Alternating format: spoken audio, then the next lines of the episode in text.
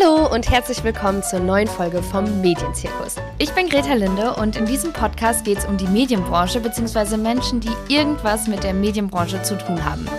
Heute geht es weniger um einen konkreten Job, sondern mehr um ein ganz bestimmtes Thema, nämlich Verschwörungstheorien. Gerade jetzt vor der Bundestagswahl und auch in der letzten Zeit durch Corona ist das doch ziemlich aktuell. Und wie aktuell das wirklich ist und äh, woher das alles kommt, was man da tun kann und so weiter und so fort, das bespreche ich heute mit meinem Gast Michael Butter. Hallo Michael, schön, dass du da bist. Hallo Greta, vielen Dank für die Einladung. Michael, du bist Professor für amerikanische Literatur und Kulturgeschichte an der Uni in Tübingen. In deinem Arbeitsalltag beschäftigst du dich, das habe ich ja gerade schon gesagt, aber vor allem mit Verschwörungstheorien. Äh, du hast ein Projekt geleitet, ein internationales Forschungsprojekt mit dem wunderschönen Titel Comparative Analysis of Conspiracy Theories in Europe. Äh, vielleicht können wir da gleich noch kurz drüber reden. Und gerade bist du ein, bei einem Projekt dabei, Populism and Conspiracy Theories. Andersrum, Gott, ich kann nicht mehr reden. Geht ja gut los. Ähm, das, soweit ich weiß, noch bis März 2025 gehen wird. Ganz einfach gesagt, was macht ihr da? Was erforscht ihr da? Und worum im Kern geht es euch dabei? Also in dem Projekt, das jetzt noch läuft und das Corona-bedingt vermutlich auch nochmal verlängert wird, so bis in den mhm. Herbst 2025, geht es um den recht offensichtlichen Zusammenhang von Populismus und Verschwörungstheorie. Dass eben Verschwörungstheorien besonders bei den Anhängerinnen populistischer Bewegungen verbreitet sind, von populistischen Politikerinnen besonders bedient werden. Das ist immer wieder beobachtet worden, aber gar nicht so gut erforscht worden, wie das genau funktioniert. Und vor allem wissen wir nicht, wie sich das von Land zu Land unterscheidet. Das heißt, wir schauen uns die USA an natürlich, wir schauen uns Deutschland an, wir schauen uns aber auch Österreich und Italien an, wir schauen uns auch Ungarn und Polen an und dann auch noch Brasilien an. Das mache ich natürlich nicht alles allein, sondern da sind dann Postdocs und Doktorandinnen, die im Projekt arbeiten.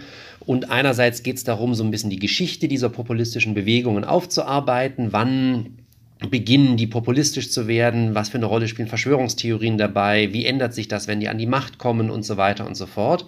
Und andererseits werden wir auch wirklich so Feldforschung betreiben. Das heißt, die Projekte sind alle so organisiert um die nächsten Wahlen in diesen Ländern herum. Und da gehen dann auch diejenigen, die die Projekte bearbeiten, dann für sechs Monate ins Land, um dann auch wirklich ethnografisch zu arbeiten, mit Leuten zu sprechen, die in diesen Bewegungen sind, in diesen Parteien sind und rauszufinden, glauben die wirklich alle an Verschwörungstheorien? Führt das zu Spannungen, wenn die einen dran glauben und die anderen nicht? Äh, wie geht man damit um? Und so weiter und so fort, sodass wir einfach dann hoffentlich 2025 deutlich mehr zum Zusammenhang dieser beiden Phänomene wissen, als es momentan der Fall ist. Mhm. Da würde ich gleich gerne noch genauer drauf eingehen, aber erstmal grundlegend. Du hast ja gerade schon erwähnt, äh, dieses und letztes Jahr haben wir alle irgendwie ganz viel über Verschwörungstheorien geredet, gerade im Zusammenhang mit Corona. Und da gab es auch immer wieder so eine Debatte, was sagt man dann jetzt? Verschwörungstheorie, Verschwörung, ist das eine Theorie? Du hast auch äh, einen Text für die Zeit letztes Jahr darüber geschrieben, wo du gesagt hast, nee, wir müssen es eigentlich Verschwörungstheorie nennen. Warum? Also warum ist das äh, eine Theorie? Verschwörungstheorien haben mit dem, was die Soziologie Alltagstheorien nennt oder mit dem, was wir als wissenschaftliche Theorien bezeichnen, deutlich mehr gemeinsam, als uns vielleicht manchmal so lieb ist. Eine Theorie ist nämlich per se nichts Nobles oder Edles, nichts, was irgendwie einen Anspruch darauf erheben kann, die, Wissens äh, die Wirklichkeit akkurat zu erklären, sondern Theorie bedeutet einfach erstmal, dass man versucht, auf der Grundlage von miteinander verknüpften Annahmen, Sätze, würden die analytischen Philosophen sagen, Wissen über die Welt zu gewinnen. Ob diese Annahmen sinnvoll sind und ob deshalb das Wissen, das man über die Welt gewinnt, sinnvolles Wissen ist, zutreffendes Wissen ist, das steht auf einem ganz anderen Blatt. Und die Annahmen der verschwörungstheoretischen Welterkenntnis, die lassen sich recht leicht ähm, formulieren. Nichts ist, wie es scheint, nichts geschieht durch Zufall und alles ist miteinander verbunden. Das sind natürlich nicht Annahmen, wie sie die modernen Sozialwissenschaften teilen würden. Zum Teil sehen die das ähnlich, aber teilweise sehen sie es auch ganz unterschiedlich. Und insofern ist das nichts mehr, was aus unserer Sicht wirklich wissenschaftlich ist. Aber rein formal sind Verschwörungstheorien wirklich Theorien. Und ich glaube, man tut der Debatte keinen Gefallen, wenn man dann auf so andere Begriffe ausweicht, weil man auch den Graben immer größer machen möchte zwischen denjenigen, die an Verschwörungstheorien glauben und die das nicht tun. Du hast ja gerade schon mein anderes Projekt erwähnt, dieses europäische mhm. Netzwerk da, die vergleichende Analyse. Ja Das war ein Riesenprojekt. Ähm, da waren am Ende über 160 Forschende aus 40 europäischen Ländern beteiligt. Also auch ganz viele verschiedene Sprachen waren da vertreten. In jeder Sprache in diesem Netzwerk gibt es eine direkte Entsprechung zur Verschwörungstheorie oder dem englischen Conspiracy Theory. Nur im deutschsprachigen Raum und da auch viel mehr in Deutschland als in Österreich oder der Schweiz wird überhaupt eine Debatte über diesen Begriff geführt. Und dass wir Deutschen jetzt so viel klüger sind als alle anderen, das ist ja, glaube ich, nichts, was irgendjemand von uns hier noch ernsthaft glaubt und von den Leuten, die diesen Podcast hören. Und insofern sollte uns das schon skeptisch werden lassen, ob wir wirklich den Begriff Verschwörungstheorie verabschieden wollen. Mhm. Aber Gegenfrage, ist es nicht irgendwie ein bisschen anmaßend, dass man, weiß ich nicht, Re Relativitätstheorie und sonst was sagt und Verschwörungstheorie, weil man das damit zu wissenschaftlich erscheinen lässt? Wir sagen auch, dass das ptolemäische Weltbild eine Theorie ist wo man versucht hat, irgendwie die Bewegung der Himmelskörper über irgendwelche Sphärenbewegungen da oben zu erklären. Das glauben wir heute nicht mehr, aber das war mal eine anerkannte wissenschaftliche Theorie. Und übrigens waren auch Verschwörungstheorien über Jahrhunderte hinweg anerkanntes, akzeptiertes Wissen. Verschwörungstheorien sind nicht immer so ein Gegendiskurs gewesen ähm, von den Rändern der Gesellschaft, sondern lange Zeit hat die breite Mehrheit der Bevölkerung, Eliten wie normale Menschen, an Verschwörungstheorien geglaubt. Die klügsten Köpfe ihrer Zeit waren im 18. und 19. Jahrhundert Verschwörungstheoretiker ganz bewusst die männliche Form jetzt, weil es halt damals nur Männer waren, die an dem Diskurs teilgenommen haben. Insofern ist der Begriff ähm, Theorie etwas, ähm, was absolut angemessen ist dafür. Und natürlich ist jetzt das Beispiel mit der Relativitätstheorie etwas, ähm, wo man sagen kann, ja, okay, das ist irgendwie so was Weltbewegendes, was wir auch alle glauben mittlerweile, was übrigens kaum jemand von uns so hm. richtig versteht und erklären könnte, wie es uns auch bei Verschwörungstheorien nee. manchmal geht. Ähm, aber wir verwenden Theorie ja auch in ganz anderen Kontexten. Wir sagen ja zum Beispiel auch, wenn es darum geht, wie wie geht es jetzt in dieser Fernsehserie weiter? Ich habe da so eine Theorie, was da passieren könnte. Oder meine Theorie, warum sich XY so verhält, ist folgendes. Und da haben wir bestimmte Annahmen und machen auf Grundlage dieser Annahmen bestimmte Voraussagen, was jetzt passiert. Und Verschwörungstheorien funktionieren genauso. Und abgesehen davon mhm. ist es mhm. halt so, dass alle vorgeschlagenen Alternativen, Mythen, Erzählungen, Ideologien problematisch sind als Begriffe. Mhm. Ähm, wir haben ja gerade beide schon ganz kurz dieses europäische Netzwerk und äh, Forschungsprojekt angesprochen, wo ihr ja quasi untersucht habt, ne, wie Verschwörungstheorien in Europa funktionieren und das, glaube ich, auch verglichen habt und so. Ähm, mal knackig so, dass das auch Leute verstehen, die vielleicht äh, nicht so tief in der Materie sind. Gibt es da Unterschiede oder, oder wie, äh, weiß ich nicht, gibt es in Osteuropa ganz andere Verschwörungstheorien jetzt als in Deutschland oder Frankreich? Oder äh, ist das gerade jetzt in so einer globalisierten Welt vielleicht eher so, dass sich da alle Verschwörungsleute, sage ich mal, zusammenschließen und es irgendwie internationale Erzählungen gibt, wo die dann alle dran glauben, sozusagen?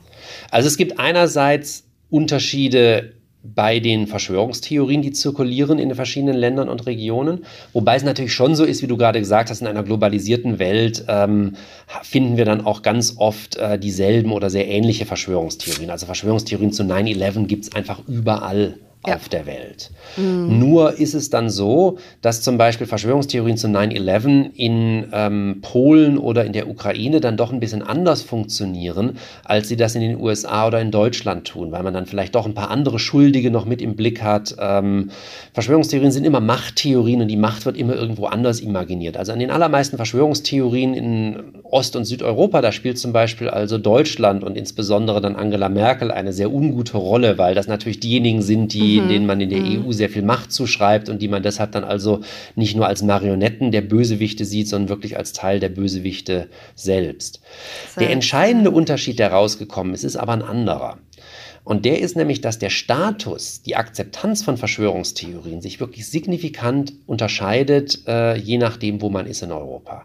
Also wir haben ja immer so diese Idee, Verschwörungstheorien, das ist so eine klassische Gegenerzählung zur offiziellen Version. Das ist etwas, was von unten nach oben funktioniert, so ein Mittel der Elitenkritik. Weil es mhm. eben heterodoxes Wissen ist, wie die Wissenssoziologie sagen würde, nicht akzeptiertes, illegitimes Wissen. Wenn jemand sagt, Verschwörungstheorie heißt das, das stimmt doch alles gar nicht irgendwie. Und deshalb also hängen sich auch alle an dem Begriff so ein bisschen auf.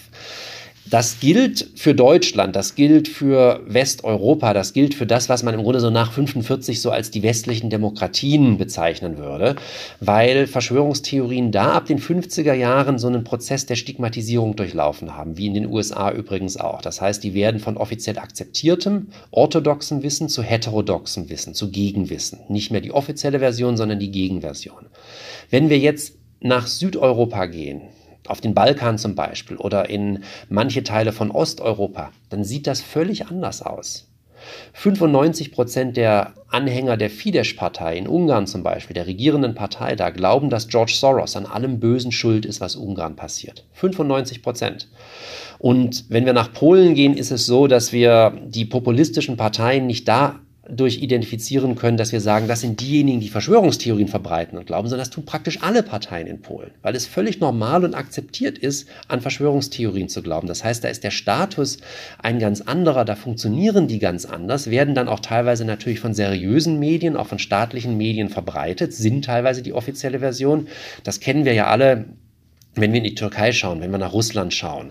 Und insofern ist es so, dass man sich diese Unterschiede bewusst machen muss, insbesondere wenn man natürlich auch dann überlegt, wie kann man denn gegen Verschwörungstheorien vorgehen.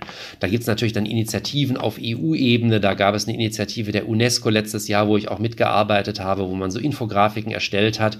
Und da ist das große Problem bis heute, dass man immer quasi so ähm, den Status im Westen in der Gegenwart als Modell für alle anderen Regionen der Welt. Das heißt, man produziert dann dieses Infomaterial auf Deutsch oder auf Englisch und das ist dann informiert vom Inhalt her von dem, wie Verschwörungstheorien in Deutschland oder in den USA funktionieren.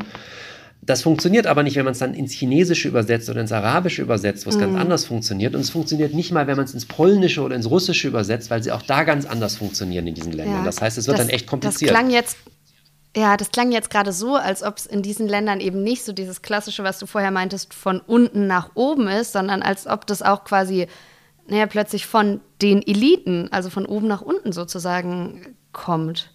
Ganz genau. Also das ist ja im Grunde so, dass was immer wieder passiert, wenn wir uns so Länder anschauen wie den Iran oder die Türkei oder Russland, dass wenn irgendetwas passiert im Land, dann wird immer gesagt, da waren ausländische Mächte dran beteiligt. Da ist irgendeine Verschwörung im Gange.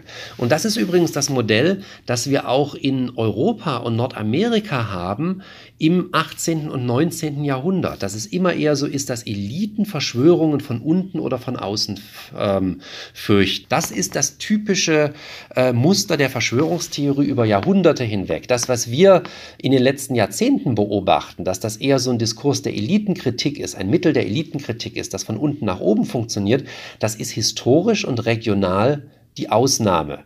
Und dann kannst du dir vorstellen, was passiert, wenn man diese historisch-regionale Ausnahme so als Modell nimmt, um der ganzen Welt zu erklären, was Verschwörungstheorien sind. Dann schießt man völlig mhm. am Ziel vorbei. Ja, ähm, im aktuellen Projekt, wo ihr quasi den Zusammenhang von Populismus und Verschwörungstheorien erforscht. Das geht ja jetzt gerade schon so ein bisschen in die Richtung. Ich habe mich gefragt, ob Populismus Verschwörungstheorien bedingt oder Verschwörungstheorien eher Populismus oder ob das dann so ein Teufelskreis ist, weil über die Länder, über die wir gerade geredet haben, sei es jetzt Polen oder Ungarn mit einem Viktor Orban oder die Türkei oder sonst was, das sind ja alles Populisten, Rechtspopulisten, die da an der Macht sind. Funktioniert also funktionieren da solche Theorien und Erzählungen deswegen so gut oder funktionieren die Systeme wegen diesen Theorien so gut, falls man das überhaupt trennen kann? Ja, also ich glaube, da muss man so ein bisschen weiter ausholen. Es ist nicht so, dass alle Verschwörungstheorien populistisch sind. Wenn sie sich gegen Verschwörer von unten richten, sind sie im Grunde das Gegenteil von populistisch. Aber so in dieser Form in der westlichen Welt, in der Gegenwart, es gibt irgendwelche Eliten, die sich gegen das Volk verschworen haben, sind Verschwörungstheorien schon immer so ganz nah dran am Populismus. Nicht nur in Osteuropa, sondern natürlich auch in Deutschland oder in den USA, wo ja diese Narrative auch bedient werden. Und letztendlich ist es so, dass man dann sagen kann, naja, diese Verschwörungstheorien, die Eliten des Komplottes beschuldigen, die sind eigentlich immer populistisch aufgeladen, automatisch. Gleichzeitig ist nicht aller Populismus auch verschwörungstheoretisch, sondern im Grunde ist die Verschwörungstheorie immer so eine von mehreren Erklärungen, die in populistischen Bewegungen geliefert werden kann, um zu erklären, warum sich die Eliten, äh, warum die Eliten vermeintlich gegen die Interessen des Volkes handeln. Da gibt es aber auch andere Erklärungen. Also manchmal geht man einfach davon aus, die Eliten sind total abgehoben. Die haben keine Ahnung, was das Volk wirklich braucht und deshalb machen die alles falsch. Also Beispiel von ein paar Jahren die Äußerungen von Jens Spahn zu Hartz IV, das bedeutet keine Armut. Da hat niemand gesagt, das ist doch irgendwie ein Verschwörer, sondern die Leute haben gesagt, er sitzt da in seiner Blase in Berlin und hat keine Ahnung, wie das wahre Leben funktioniert. Er hat einfach keine mhm. Idee, was das Volk braucht.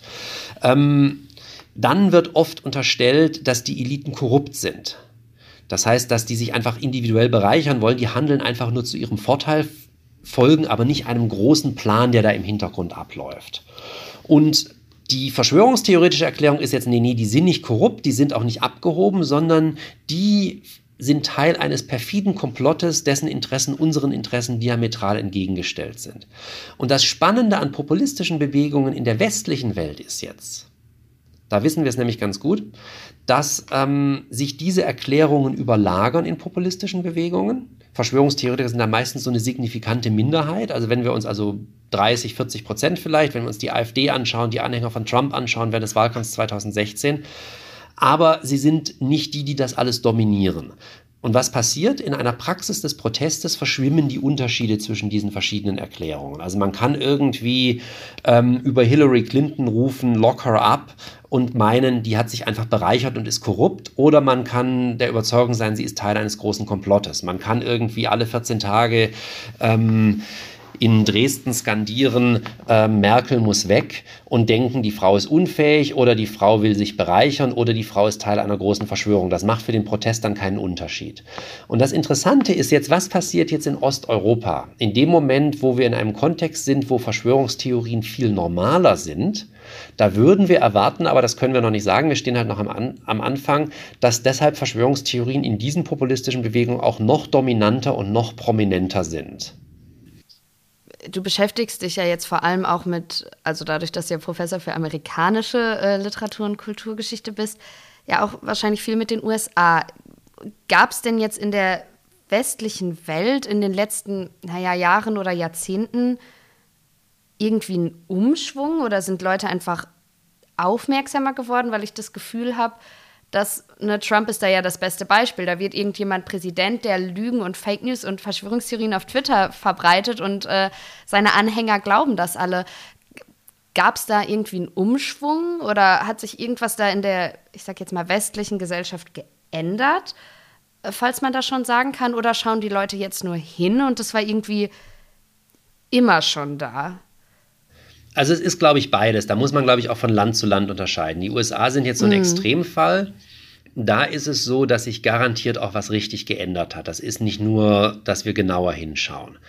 Es ist so, wie gesagt, über Jahrhunderte hinweg völlig normal an Verschwörungstheorien zu glauben. Jeder amerikanische Präsident von Washington bis Eisenhower ist letztendlich Verschwörungstheoretiker und verbreitet das auch. Ähm, danach verschwindet das natürlich, weil es einfach nicht mehr normal ist. Und ähm, bis vor ein paar Jahren wäre es unvorstellbar gewesen, dass jemand, der Verschwörungstheorien so aktiv bedient wie Donald Trump, zum Präsidenten gewählt wird. Aber da sehen wir dann den Einfluss der sozialen Medien und des Internets, äh, die Verschwörungstheorien halt wieder sichtbarer und dadurch auch wieder ein bisschen populärer gemacht haben. Wir sehen dann das politische System der USA, wo man halt von unten kommen kann und so eine Partei übernehmen kann. Das ist ja in Deutschland völlig unmöglich. Also äh, wenn die Parteioberen das nicht wollen, passiert das einfach nicht. Ähm, aber in den USA ist das ganz anders. Und dann hat Trump es eben geschafft, ähm, eine Koalition zu schmieden aus traditionellen republikanischen Wählerinnen, denen es um Abtreibung geht, um niedrige Steuern und so weiter, und Leuten, die empfänglich sind für diese verschwörungstheoretisch populistische Rhetorik. Und dieses Modell hat sich als so erfolgreich erwiesen. Ohne Corona hätte er auch die letzten Wahlen gewonnen, bin ich überzeugt davon, die meisten Leute sind überzeugt davon, dass die Republikanische mhm. Partei das Modell jetzt halt kopiert. Das heißt, selbst wenn Trump es nicht mehr zurückschafft, weil ihm doch die irgendwann die Gerichte im Nacken sitzen werden oder sonst was, ist es so, dass der Trumpismus nicht verschwinden wird. Wir haben ja Leute wie ähm, Ted Cruz oder Josh Hawley, die Senatoren da, die dieses Modell schon kopieren. Die anderen können sich zumindest nicht trauen, sich davon zu distanzieren, weil sie sonst sofort abgestraft werden von der Basis. Das heißt, da ist schon sehr problematisch, dass wir da eine Partei haben, die sich Verschwörungstheorien im Grunde verschreibt. Bisher war es in den USA so, dass Verschwörungstheorien durchaus auch populärer waren als in Deutschland. Das war vielleicht ungefähr die Hälfte der Bevölkerung, die so eine gewisse Neigung dazu hatte. Das verlief aber im Grunde quer zu dieser politischen Spaltung in Demokraten und Republikaner. Und jetzt ist es so, dass das auf diese eine Seite wandert. Und das macht es natürlich noch schwieriger, als es vorher schon war, das politische System irgendwie am Laufen zu halten. In Deutschland mhm. ist es jetzt so, dass ähm, ich glaube, das Ganze vor allem ein Phänomen der Sichtbarkeit ist. Also ja. da ist es sicherlich auch so, dass in Deutschland Verschwörungstheorien wieder zugenommen haben, moderat äh, durch das Aufkommen des Internets Anfang des äh, 21. Jahrhunderts, weil die Dinge einfach verfügbarer werden. Verschwörungstheoretikerinnen kriegen ihre Ideen leichter an Mann und Frau, die vernetzen sich besser, was halt schwierig war, solange man in so Subkulturen unterwegs war. Man hat diese alternativen Mediensysteme, die sich da rausgebildet haben. Natürlich ist das dadurch irgendwie mehr geworden. Aber der Eindruck, den wir jetzt in den letzten anderthalb Jahren hatten, dass das so exponentiell steigt, das wissen wir mittlerweile aus einer Reihe von Studien, ist falsch. Es gibt eine ganze mhm. Reihe von quantitativen Erhebungen, die ihre Daten erhoben haben, lange nach Beginn der Corona-Krise, Leipziger Autoritarismus-Studie, eine Studie der Hans-Böckler-Stiftung, eine Studie der Adenauer-Stiftung und jetzt gerade erst vor zwei Monaten erschienen, nicht mal, glaube ich, also eher so ein paar fünf, sechs Wochen, die Mitte-Studie der Ebert-Stiftung. Ähm, wo wir im Vergleich zu 2019, wo genau die exakt gleichen Fragen gestellt wurden, einen signifikanten Rückgang im Glauben an Verschwörungstheorien stehen, der, wenn wir die Ebert-Studie ernst nehmen, zwischen 30 und 50 Prozent beträgt. Das halte ich für Humbug, ähm, weil die Fragen mhm. vorher schon nicht richtig gut gestellt waren und weil natürlich manche Leute sich jetzt vielleicht dann auch nicht mehr so erklären, aber generell andere Leute sensibilisierter geworden sind. Aber auf jeden Fall, was wir sagen können, ist, wir haben keine Zunahme im Glauben an Verschwörungstheorien durch die Corona-Krise in Deutschland. Wenn überhaupt, das zeigen auch die anderen Studien, eher so eine leichte, moderate Abnahme. Es kommt uns aber völlig anders vor.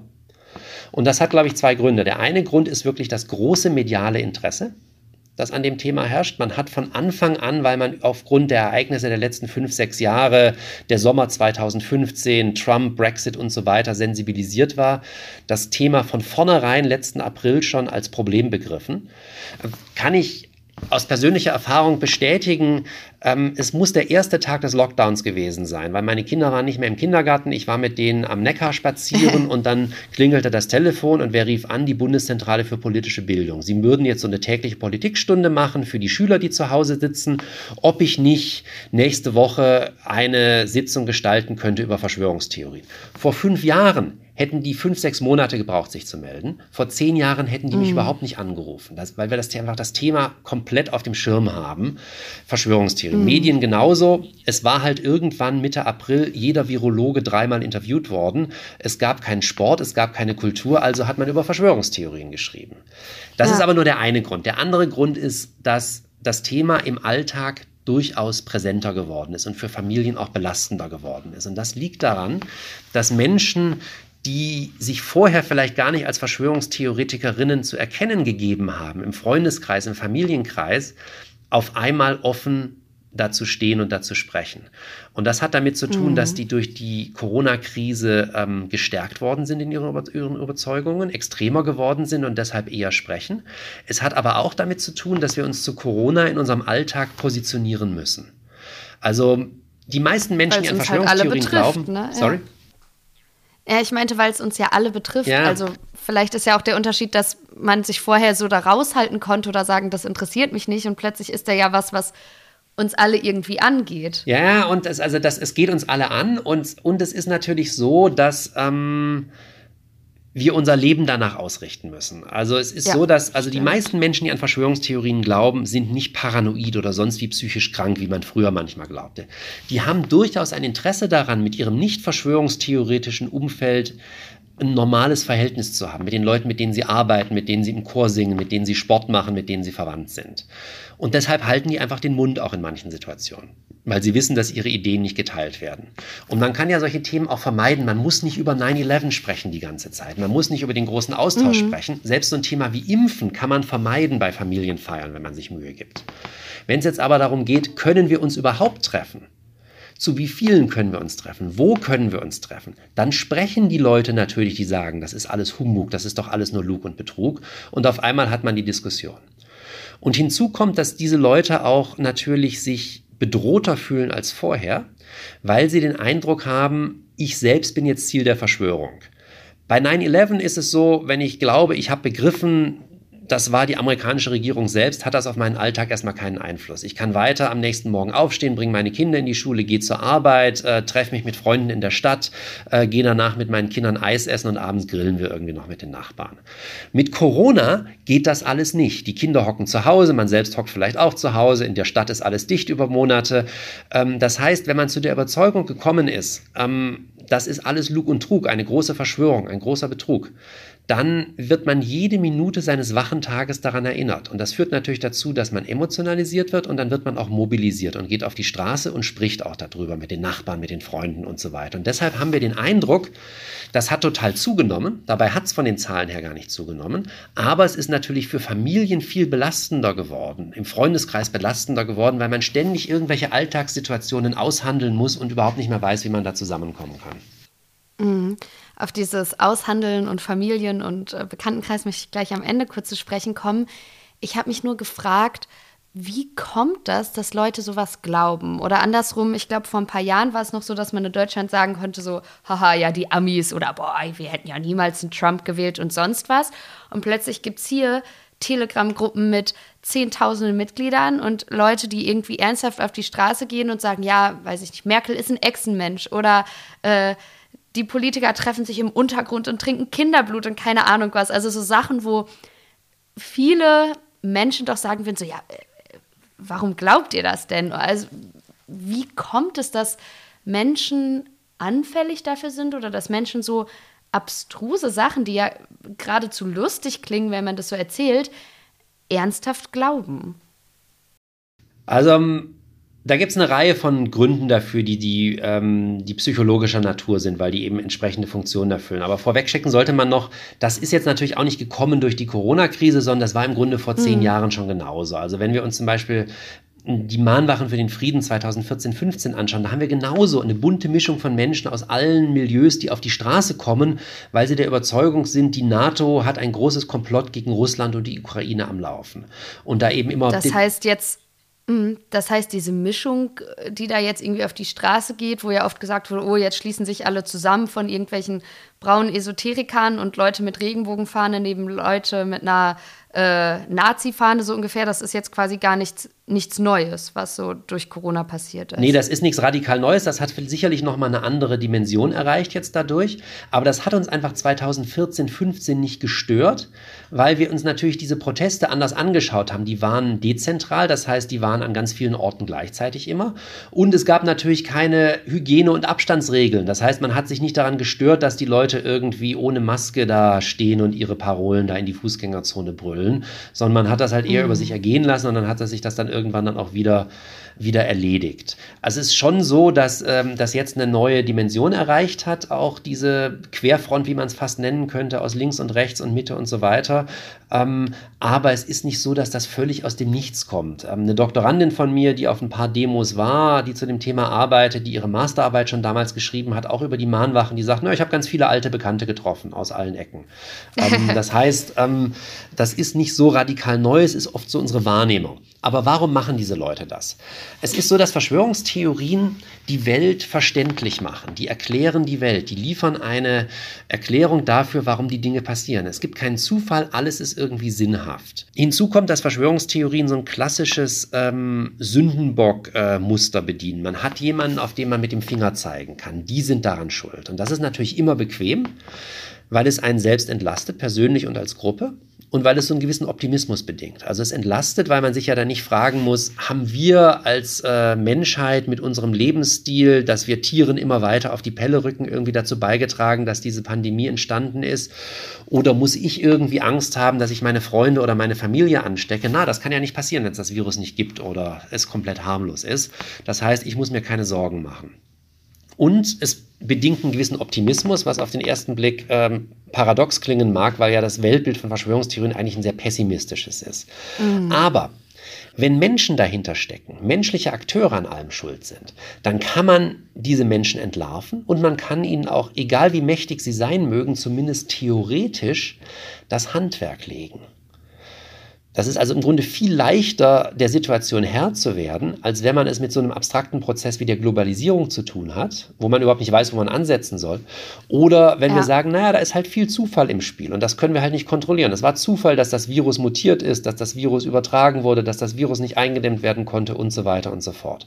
Also um es mit den Worten von Ken Jebsen zu sagen, aus seinem berühmten Video da von YouTube in der Maske des Jokers, mhm. man muss Bill Gates nur in den Arm fallen, dann ist der ganze Spuk vorbei. Ja, wenn das so schön wäre, wenn das so einfach wäre, dann hätten wir das doch alles schon längst hinter uns. Dann hätte das bestimmt, schon, hätten, wären schon andere auf die Idee gekommen. Aber so leicht ist es halt nicht.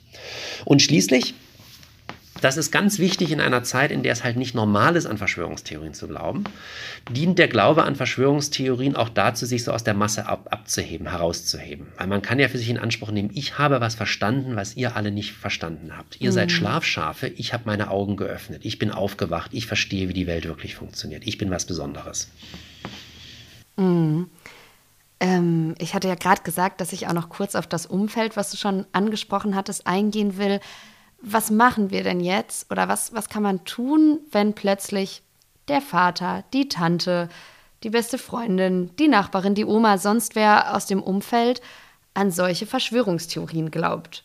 Oder irgendwie so Sachen verbreitet, seien es jetzt irgendwelche Sharepics, die im WhatsApp-Familienchat rumgehen oder die irgendwelche komischen Kommentare beispielsweise zu Corona abgibt kann man da überhaupt irgendwie was tun und sollte man was tun? Ja, also ich glaube, man kann was tun und man sollte was tun, wobei ich auch jeden verstehen kann, der da nichts tut und das Ganze versucht unter den Teppich zu kehren aufgrund des lieben Friedens. Ähm, wenn es so der Familienchat ist, ist ja auch immer das Problem, da lesen auch Leute mit, die da noch gar nicht so richtig dran glauben. Und deshalb ist es immer ganz wichtig, dass man dann vielleicht auch sagt, ähm, Moment mal, ich glaube, das ist eine Verschwörungstheorie. Das erfüllt alle Muster, die wir von Verschwörungstheorien kennen. Und schaut mal auf diese Seite hier, da werden all diese Behauptungen widerlegt. Es gibt ja sehr gute Debunking-Seiten im Internet mittlerweile. Ähm, das funktioniert dann für diejenigen, die mit der Verschwörungstheorie da gerade das erste Mal in Berührung kommen. Es mag aber auch für die funktionieren, die das geteilt haben, wenn die noch selbst noch nicht so richtig davon überzeugt sind. Also bei Leuten, die sich das vorstellen können, aber noch nicht so richtig fest da drin sind, kommt man mit den Fakten sehr gut weiter. Und das kann man dann immer wieder auch versuchen. Jetzt bei Menschen, die da so richtig drin sind, richtig überzeugt sind, kommt man mit den Fakten nicht weiter. Wissen wir aus Studien aus den USA, die glauben danach sogar eher noch an ihre Verschwörungstheorien, eher mehr daran als vorher, weil man deren Identität dadurch angreift. Dann setzt so ein Schutzmechanismus ein. In diesen Fällen ist es so, dass man nicht konfrontativ hingehen sollte. Man soll nicht sagen, du bist doch ein irrer Verschwörungstheoretiker und das ist doch alles Blödsinn, sondern man sollte sagen, erklär mir mal, warum du die Welt so anders siehst als ich. Wieso vertraust du diesen Quellen, aber nicht der Quelle? Wieso hältst du das für ein überzeugendes Argument, aber das nicht?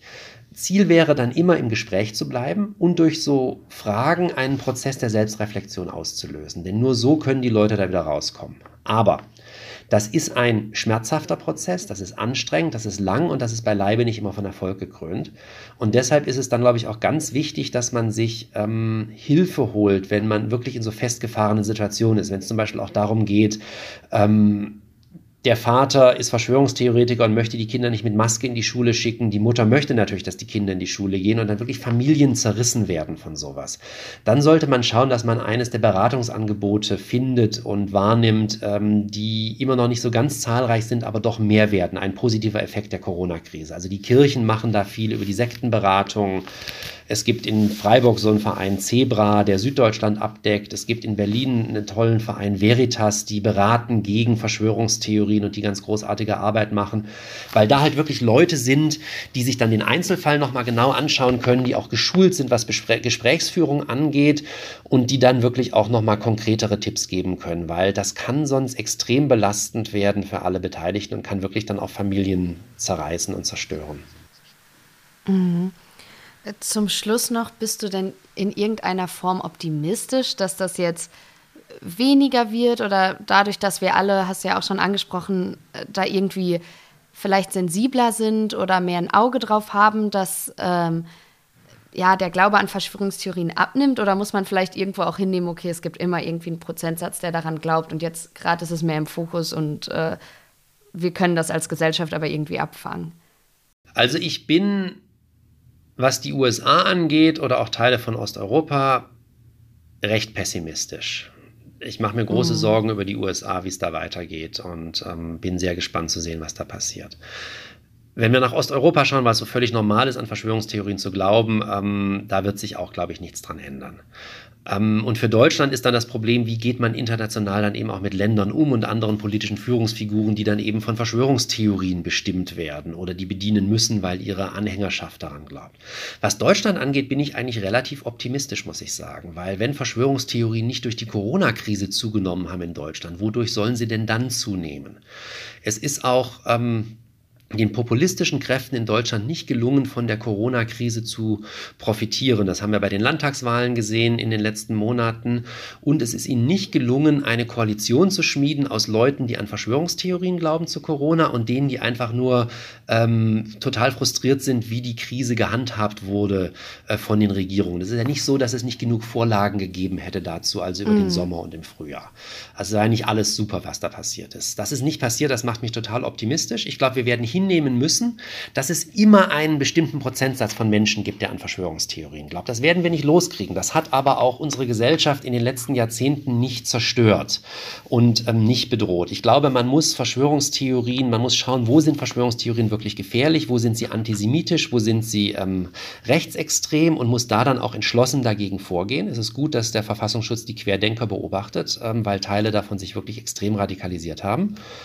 Aber es ist so, dass wir in Deutschland in der Situation sind, dass wir, glaube ich, darüber nachdenken können, wie können wir mittelfristig unaufgeregt eine Reihe von Maßnahmen implementieren, um den Glauben an Verschwörungstheorien zu verringern.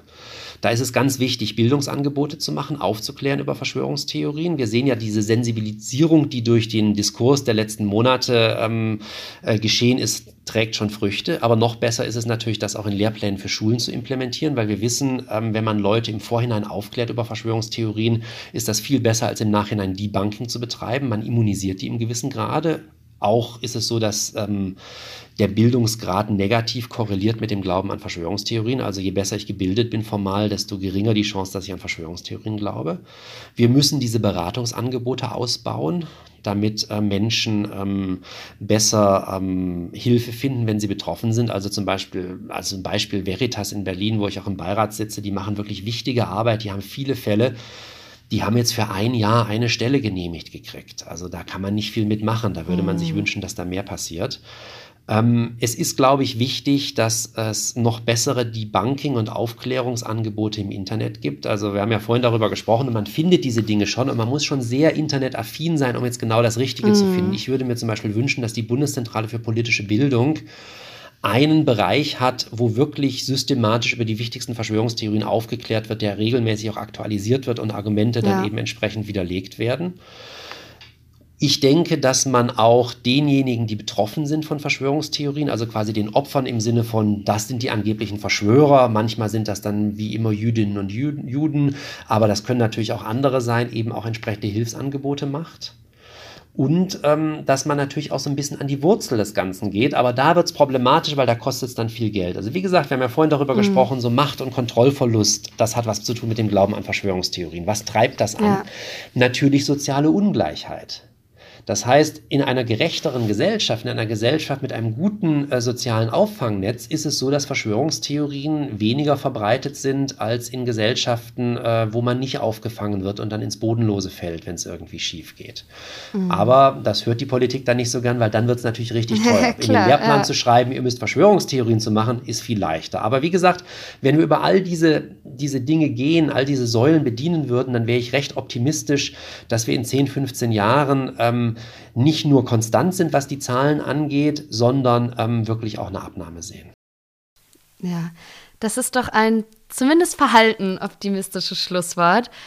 Vielen, vielen Dank, dass du im Podcast zu Gast warst. Das war sehr, sehr interessant. Ich fand auch sehr hilfreich. Ähm, ja, Dankeschön. Es war mir ein Vergnügen. mir auch. Danke auch an euch fürs Zuhören. Mir hat es großen Spaß gemacht. Ich hoffe, dass ihr irgendwas daraus mitnehmen konntet. Wenn dem so ist oder auch nicht, dann abonniert doch den Podcast hier. Ich freue mich, wenn ihr den anhört, aber ich freue mich noch mehr, wenn ihr auf Abonnieren klickt hier auf der Streaming-Plattform eurer Wahl. Ansonsten folgt dem Podcast auf Instagram. Der Account heißt Medienzirkus-Podcast. Da gibt es viele coole Hintergrundinfos und nice Bilder und irgendwie finde ich das äh, Design seit dieser Staffel auch sehr, sehr cool, muss ich mal ganz uneigennützig sagen. Also schaut da gern vorbei und schaltet vor allem nächsten Donnerstag wieder ein. Ich freue mich. Bis dahin macht's gut und bleibt gesund.